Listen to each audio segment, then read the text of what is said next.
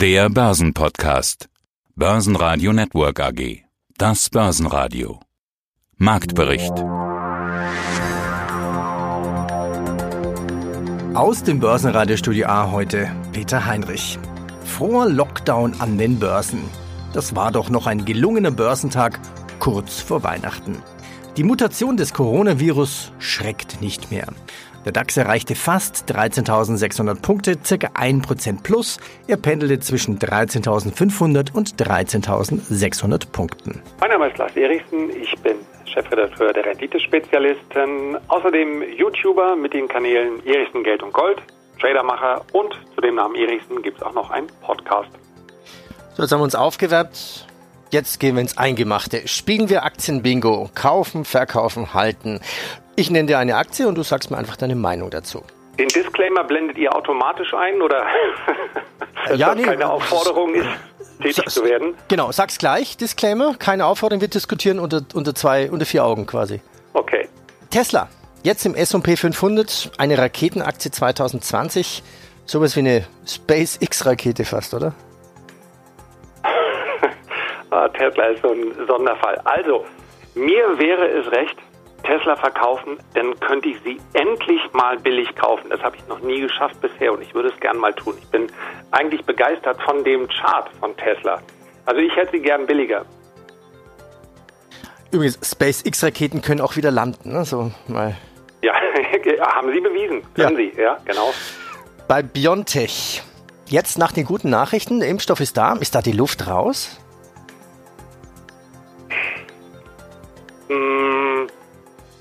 Klassischer Fall für mich von Buy the Rumor, Sell the News bei sämtlichen Impfstoffaktien. Bei BioNTech und ähm, CureVac, auch bei Moderna, Moderna fehlt mir ein, da fehlt mir wirklich ein bisschen die Expertise für mRNA. Wenn das natürlich im Impfstoffbereich funktioniert, dann könnte ich mir ja als Laie vorstellen, wenn sowas ähnliches auch nur ansatzweise mit so einer, mit so einem Erfolg in irgendwelchen Krebstherapien funktioniert, dann sind die Unternehmen äh, günstig. Denn da wird unvergleichlich viel mehr Geld verdient als mit Impfstoffen. Impfstoffe ist eigentlich kein so besonders lukratives Geschäft, wenn wir uns schauen, was man pro Dosis verdienen kann. Da fehlt mir aber wirklich die Expertise und wenn ich mir nur klassisch den Verlauf anschaue, dann sind das für mich 2021 sicher nicht mehr die Überflieger. Jetzt mache ich es dir leicht, deine Lieblingsaktie 2020. Oh, meine Lieblingsaktie, kann ich sagen, Bitcoin, auch wenn es keine Aktie ist. Klar, die Frage dich sowieso. Also Bitcoin wieder bei 24, bald bei 25. Charttechniker träume schon von 32.300 irgendwas. Ich habe sogar Ja. schon 60.000 gehört. Ja. Also schön, dass du sagst mit der Charttechnik.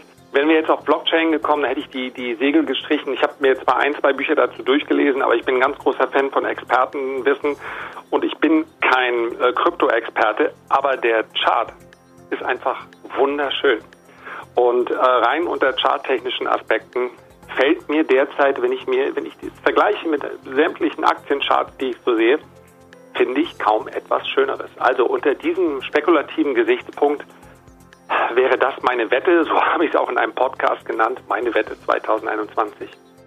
Sie hören auch meine Kollegen Andi Groß und Sebastian Leben. Heute im Programm Lars Erichsen, Meinungen zu Tesla, Microsoft, Bitcoin, Nachhaltigkeit, Apple, die beste Aktie im DAX 2021, Gold, VW und Inflation.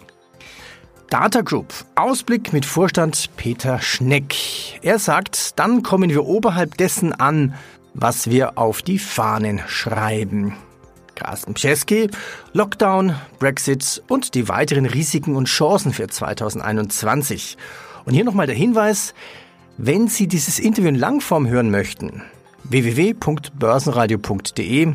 Hier finden Sie alle Interviews auch in Langform. Zudem heute Edgar Walk, Helge Rechberger und Vermögensverwalter Michael Reuss.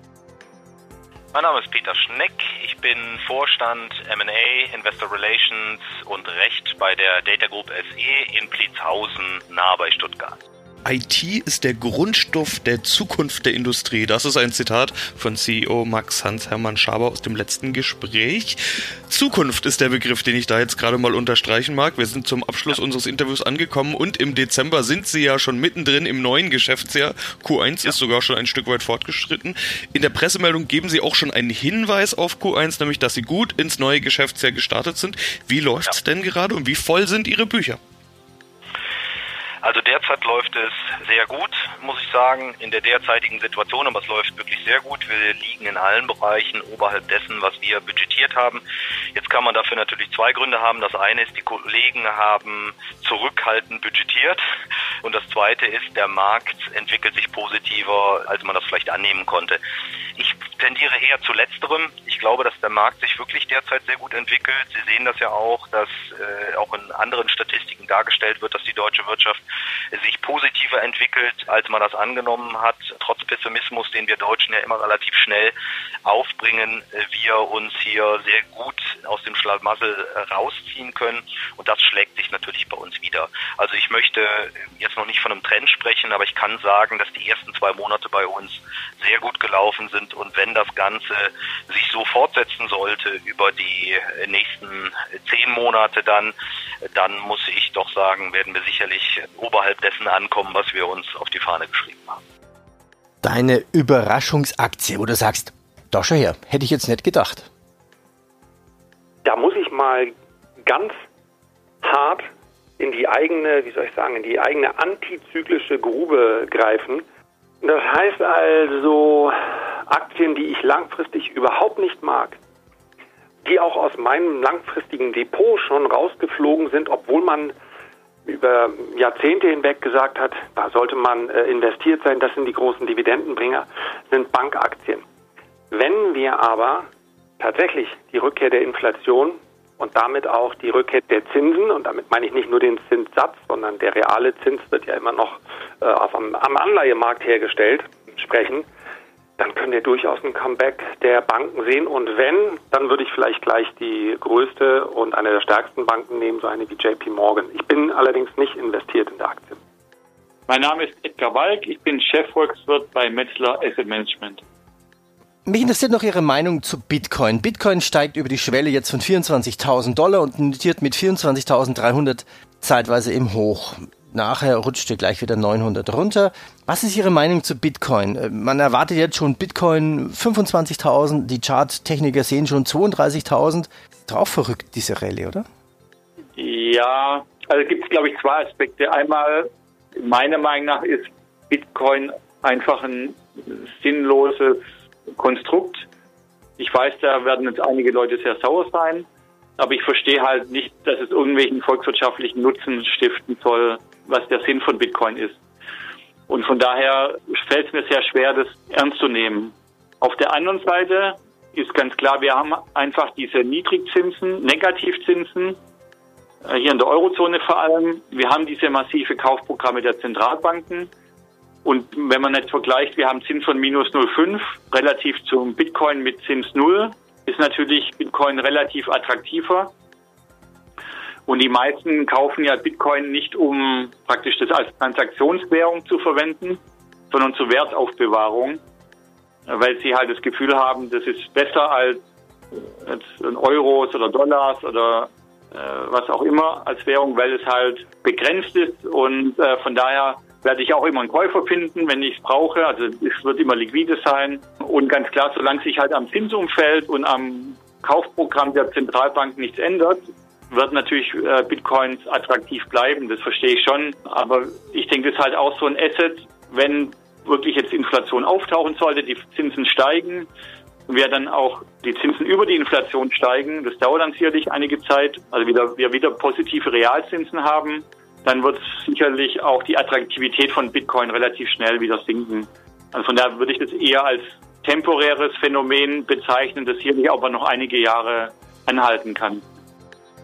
Guten Tag, Helge Rechberger, Senior Aktienanalyst bei Raiffeisen Research in Wien. Wenn Sie sich die Rolle der Notenbanken anschauen und das weltweit, berechnen Sie damit Änderungen an dieser Stelle oder bleiben die Notenbanken letztendlich alle bei der Fahne? Ja, das ist, glaube ich, die, der ganz große Unterschied zu Krisen in, den, in der vergangenen Zeit, etwa nach 2001 oder nach 2007, 2008, wo man zumindest darüber spekuliert hat, beziehungsweise in, speziell in den USA ist es auch passiert, dass die Notenbanken, wenn es wirtschaftlich, speziell auch am Arbeitsmarkt wieder aufwärts geht, dann auch wieder gegensteuern. Und das haben die Notenbanken eigentlich weltweit diesmal total unter den Tisch gekehrt.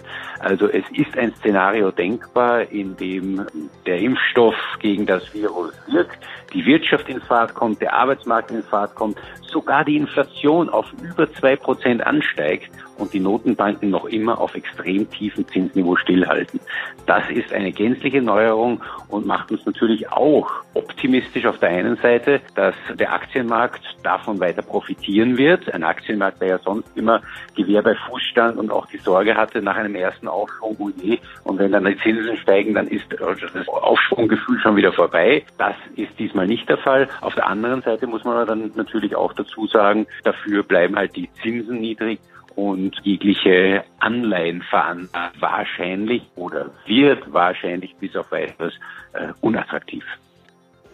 Wo Sie allerdings die Stirn so ein bisschen in Falten legen, ich habe das ja in Ihrem Kompendium gelesen, ist das Stichwort private Verbraucher. Da machen Sie ein Fragezeichen. Das heißt, Sie rechnen damit, dass sich der Konsument, der private Verbraucher doch stärker zurückhalten wird.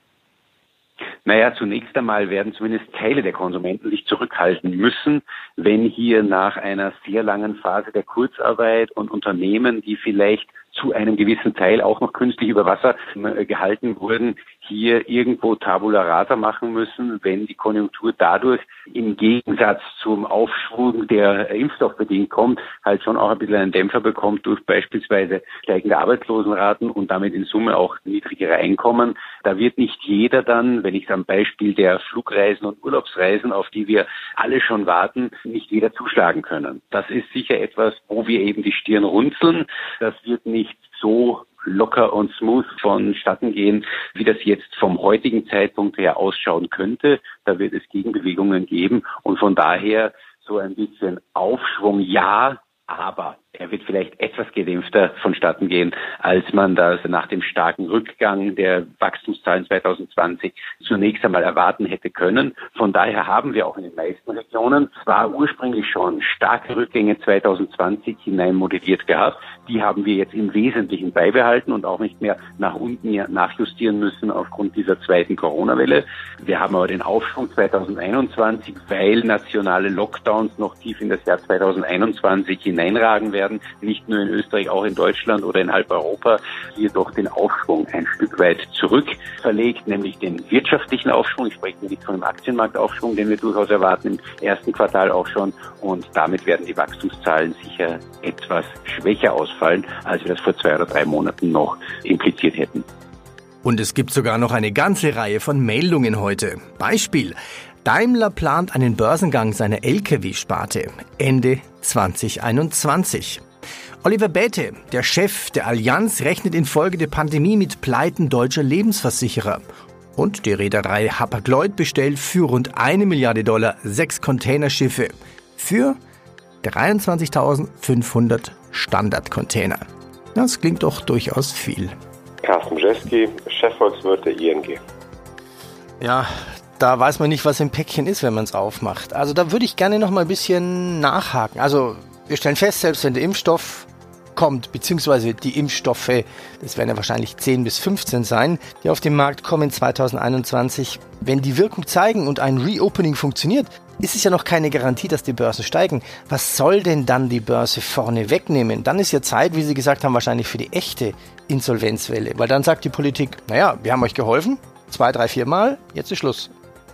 Ja, das Interessante oder Gute, wenn man so möchte, zwischen Anführungsstrichen in dieser Krise ist natürlich, dass sie eher fremdverschuldet ist, beziehungsweise die Lockdown-Maßnahmen eher Regierungsreaktionen sind auf den Virus, sodass man anders als während äh, vorhergegangener Krise, ob es eine Finanzkrise ist äh, oder, oder früher nicht sagen kann, okay, jetzt unterstützen wir euch nicht mehr, jetzt ist Schluss. Also von daher denke ich, dass von der Politik heraus, nicht nur in Deutschland, ebenfalls in, in der westlichen Welt, eine eine enorm hohe Toleranz und Bereitschaft dafür da sein wird von Regierungen, um so lange wie möglich die Wirtschaft zu unterstützen.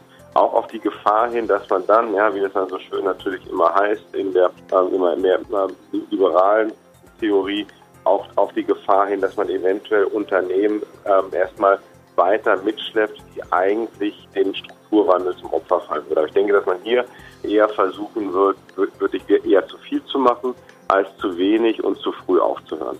Das ist, das ist definitiv eine Geschichte. Bei den Börsen, die haben natürlich jetzt aktuell unheimlich viel vorweggenommen. Da ist, wenn man das sich anschaut, was jetzt vorweggenommen wird, Impfstoff, eine Lockerung der Lockdown-Maßnahmen, könnte man sagen, dass das Risiko, dass die Börsen enttäuscht werden, höher ist, als dass, äh, die, die, dass es irgendwelche Entwicklungen gibt, die die Börsen nochmal positiv überraschen. Was, was könnte zu diesen extrem positiven Überraschungen gehören? Dass also alles wirklich reibungslos läuft mit dem Impfstoff, mit den Impfungen. Dass hinzukommt, dass wir relativ schnell ein amerikanisches Konjunkturpaket bekommen. Das könnte jetzt diese Woche ja schon passieren. Vielleicht nochmal nachgelegt, wenn Joe Biden dann wirklich im Weißen Haus ist. Also auch das könnte die Erwartungen aktuell nochmal übertreffen. Und der andere Punkt, dass wir sehen könnten, dass vielleicht das Jahr 2021 das Jahr wird, in dem auch zum ersten Mal in sehr langer Zeit die Weltwirtschaft eigentlich synchron wieder anläuft. Und das wäre natürlich auch nochmal eine Geschichte, die die Erwartungen der, der Märkte und der Börsen übertreffen könnte. Und jetzt wird es kurz vor Weihnachten sogar etwas philosophisch. Mein Name ist Michael Reuss von der Vermögensverwaltung Hugo Reuss und Kollegen aus München. Einer meiner Lehren aus dem Jahre 2020, die Zukunft kann man nicht vorhersagen. Siehe Corona, so richtig gesehen hat es keiner. Jetzt kommt vielleicht noch eine mutierte Version dazu. Was sind denn Ihre Lehren aus dem Jahr 2020? Ja, die lernen da 2020, dass letztendlich ein, ein Risiko oder eine Krise aus einem Eck kommen kann, wo man nicht vermutet. Da gibt es ja immer den schönen Begriff des schwarzen Schwanes. Und das hat sich ja letztendlich auch wieder bewiesen, auch wenn es in China sich ja Ende letzten Jahres schon angedeutet hat, hat es dann doch keiner für möglich gehalten, dass das solche Ausmaße annimmt und dass das hier bis auch nach Europa und USA rüberschwappt. Und deswegen muss man einfach nach wie vor als, als ausgewogener Investor muss man sein Depot breit aufstellen. Bei allem Renditestreben gibt es halt immer Risiken, die aus Ecken kommen, die heute nicht beherrschbar sind. Und da braucht man sich keine, keiner Träume hingeben, das wird auch in Zukunft so sein. Jetzt nehmen wir nur die jüngsten Entwicklungen mit, mit äh, IT-Virusen, wo Firmen lahmgelegt werden. Jetzt lassen Sie mal sich einen IT-Virus die halbe Welt lahmlegen, was dann los ist. Also am Ende des Tages ist die Lehre immer wieder, A, Dinge nicht zu lange aufzuschieben, also privater Natur Dinge nicht zu lange aufzuschieben, wer weiß, wie lange man sie noch machen kann. Und B, Portfolien wirtschaftlich, börsentechnisch breiter aufstellen, damit man bei solchen Einschlägen auch entsprechend breit aufgestellt ist und, und die Risiken streuen kann. Dinge nicht auf die Bank schieben. Naja, vielleicht ist das eine gute Idee. Ich wünsche Ihnen einen frohen Lockdown und bleiben Sie gesund. Ihr Peter Heinrich. Börsenradio Network AG Marktbericht